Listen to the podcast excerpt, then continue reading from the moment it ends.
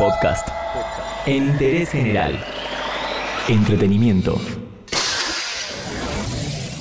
A horas de celebrar su casamiento en una estancia, Laura sale a caminar, se encuentra con una fiesta inusual y un hecho violento cambia drásticamente el curso de la noche.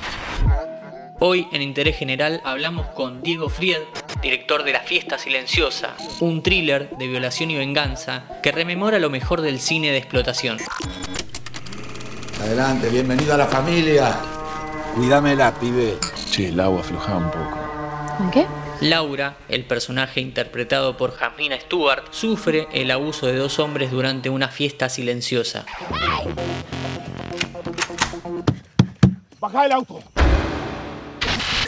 ¿Cómo surgió la idea de este escenario? Con mi película anterior que se llama Vino tuve la oportunidad de viajar a la India a un festival de cine y ahí en la playa de Goa conocí lo que son las fiestas silenciosas, que son fiestas en donde los chicos y las chicas escuchan la música de forma inalámbrica a través de auriculares y eso se hace para no contaminar sonoramente el ambiente esta imagen de ver a estos chicos y chicas bailando, pero en donde el sonido que se escuchaba del lugar era el sonido del mar o del viento sobre las palmeras, una imagen que sentí bastante poderosa, hasta te diría medio apocalíptica, y esa imagen sumado a un hecho violento que había pasado en esa misma playa unas semanas antes, fueron el germen de la película.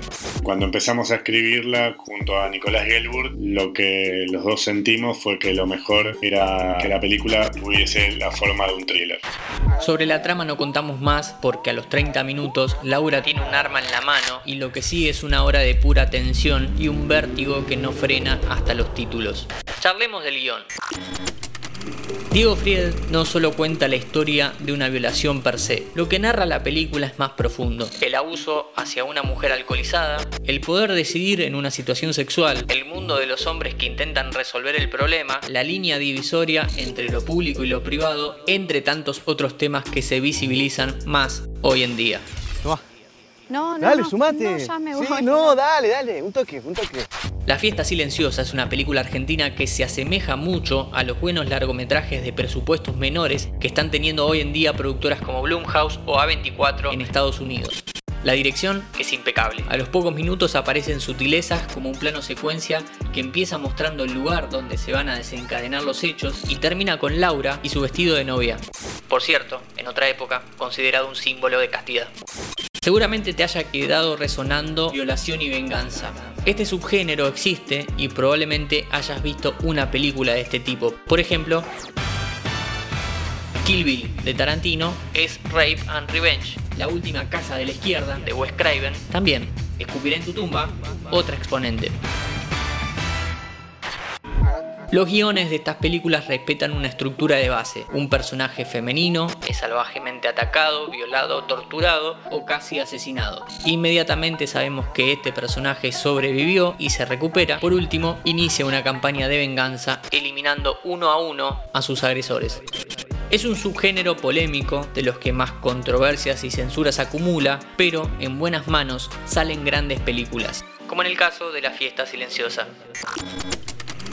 Es cierto que el género Rap and Revenge en general suele generar cierta controversia, pero en este caso la película fue muy bien recibida y eso por ahí tuvo que ver de la gente con la historia y también conectó con cómo la película fue contada. La forma de la película en líneas generales es la de un thriller, entonces eso me parece que resulta muy atrapante para los espectadores y es un poco lo que venimos recibiendo hasta ahora.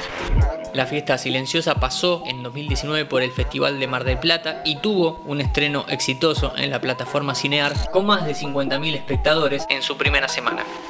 Con respecto al estreno en Cinear, desde ya que yo soñaba con un estreno en cine, creo que lo positivo de haber estrenado primero en Cinear es la llegada que tiene la película. Obviamente es mucha mayor la cantidad de gente en todo el país que tuvo acceso a la película y que eso creo que generó que pueda ser vista por más personas que si hubiésemos ido primero al cine. Pero bueno, nuestra idea es igual intentar estrenar la película en cine cuando vuelvan los cines y tal vez este estreno en Cinear nos sirva como empuje para ese estreno. Hoy, en Interés General, charlamos con Diego Fried, director de La Fiesta Silenciosa, una película de explotación que dialoga fuertemente sobre la actualidad. Se puede ver en la plataforma Cinear. Todo lo que querés saber está en interésgeneral.com.ar.